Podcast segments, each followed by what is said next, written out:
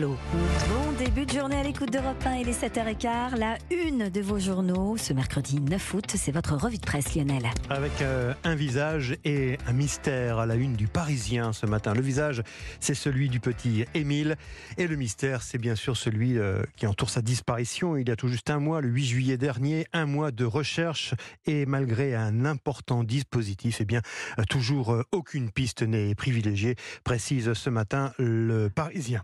Sur la question de la fin de vie, l'exécutif serait favorable à la piste du suicide assisté. C'est la une du Figaro ce matin. Une méthode qui ne convainc toutefois ni les soignants ni les militants de l'aide active à mourir. Un texte de loi pourrait être proposé fin septembre à Emmanuel Macron qui cherche toujours un modèle français sur cette question de la fin de vie. En période de sécheresse et de raréfaction de l'eau, Libération pose ce matin la question de la pertinence des piscines privées. Piscines privées éclapoussées par la, pénurie de l'eau, écrit le quotidien, euh, qui s'interroge dans le même temps sur l'augmentation du nombre de bassins dans les jardins français. Enfin, enfin, cette, cette jolie photo à la une de l'équipe ce matin. Euh, Kadidiatou Diani et Kenza Dali, deux joueuses de l'équipe de France de foot en, suspension dans l'air mhm. pour célébrer l'un des quatre buts marqués euh, par les Bleus contre le Maroc hier. Ça plane pour elle, titre le quotidien sportif, en attendant bien sûr le, choc contre l'Australie. Qu'est-ce que vous avez repéré, vous de votre côté, mon cher Dimitri Vernet, dans la presse de ce jour Eh bien, un article dans le Parisien qui, pour être honnête, cher auditeur, nous a bien fait sourire ce matin dans la rédaction.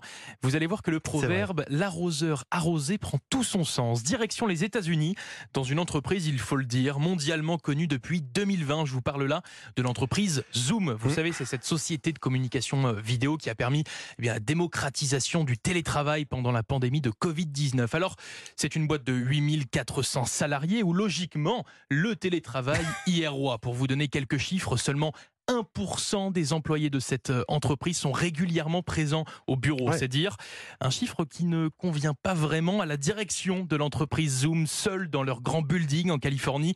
Direction qui a donc décidé, écoutez bien, de faire revenir ses salariés en présentiel au moins deux fois par semaine. Du présentiel chez Zoom. C'est ça. La direction a justifié cette décision, euh, expliquant qu'elle pensait qu'une approche hybride, structurée, mixant euh, flex office et télétravail était la plus efficace pour travailler.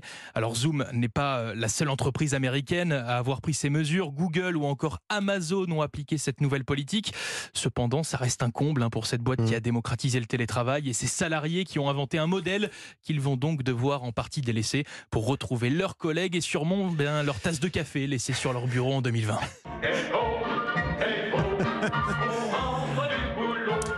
Télétravail, même l'entreprise de Visio Zoom demande à ses salariés de revenir en présentiel.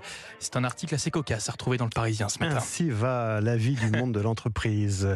Bientôt sur euh, le terrain pour les footballeurs de Ligue 1, bientôt sur le retour. On vous parle de, cela depuis euh, le début de la semaine. Mhm. Et bientôt le retour aussi devant les caméras de télé ou les micros de radio. Et c'est pour ça que nous détaille euh, le Figaro ce matin que depuis quelques années, eh bien les clubs de foot investissent dans des formations de des cours de communication euh, qui visent à préparer les joueurs aux interviews, aux conférences de presse et aux réseaux sociaux. C'est d'autant plus important, explique une spécialiste dans l'article, spécialiste en communication, euh, qu'aujourd'hui tout est disséqué, notamment sur les réseaux sociaux. Exemple, le défenseur Lucas Hernandez qui avait par le passé crié son amour hein, pour eh l'Olympique de Marseille et qui a reçu un accueil euh, hostile des supporters parisiens lors de sa signature au Paris Saint-Germain. Parler dans un micro ou en public, ça peut être un exercice stressant. Alors ça s'apprend. Éviter de cracher son venin sur une erreur d'arbitrage, par exemple il faut expliquer aux jeunes joueurs que ces prises de parole sont aussi un moyen euh, de passer un message positif, contribuer à mettre en place les conditions de la réussite de l'équipe, explique un, responsable de l'AS Monaco.